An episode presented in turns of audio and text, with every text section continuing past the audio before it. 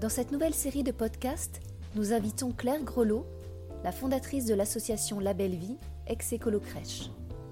Elle répondra à vos questions sur le thème de l'environnement, du développement durable, de la santé du bien-être des enfants.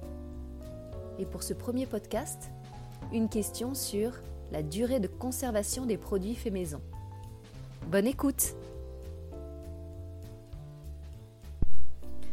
Alors concernant cette question de durée de conservation des produits faits maison, des produits nettoyants faits maison, euh, je suis obligée de vous dire qu'il n'y a pas de règle définitive. Euh, pourquoi? Parce que cette question de conservation va dépendre des ingrédients que vous avez utilisés, de, des proportions dans lesquelles vous les avez utilisés, euh, du mode de conservation des produits, le contenant, la température, la présence de lumière. Donc déjà, ce que je peux vous recommander pour euh, garder l'efficacité des formulations que vous faites maison et éviter qu'elles se dégradent en qualité et en efficacité, euh, de stocker ces produits, euh, une fois fabriqués, de les stocker dans des contenants le plus inerte possible, le verre étant le contenant à privilégier, même si je sais que ça n'est pas toujours évident. Vous pouvez utiliser pour des produits d'entretien des contenants plastiques. On en vend dans les magasins d'ailleurs qui vendent du vrac. Ils sont en général de bonne qualité.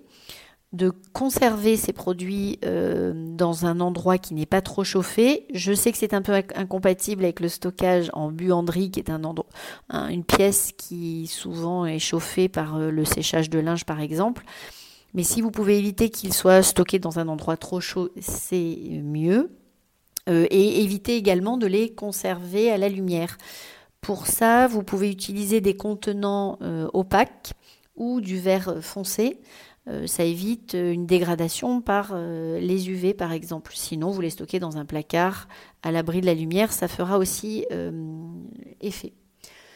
Ensuite, la recommandation, la bonne pratique à, avoir, je pense, quand on fait des produits maison, c'est d'en préparer la quantité nécessaire et suffisante pour une durée euh, raisonnable. Euh, si vous avez la possibilité de préparer ces produits toutes les semaines, c'est, un rythme assez correct. Vous le préparez le lundi, vous vous en servez durant toute la semaine, et le lundi, vous, euh, préparez le, produit suivant, enfin le, produit pour la semaine suivante le retour d'expérience que nous avons de professionnels qui se servent de ce type de produit, c'est ça, c'est soit une, utilisation hebdomadaire de la quantité réalisée, soit une, utilisation sur deux semaines, rarement plus. On n'a pas, à ma connaissance, de retour de professionnels qui utiliseraient le produit sur un mois ou deux mois.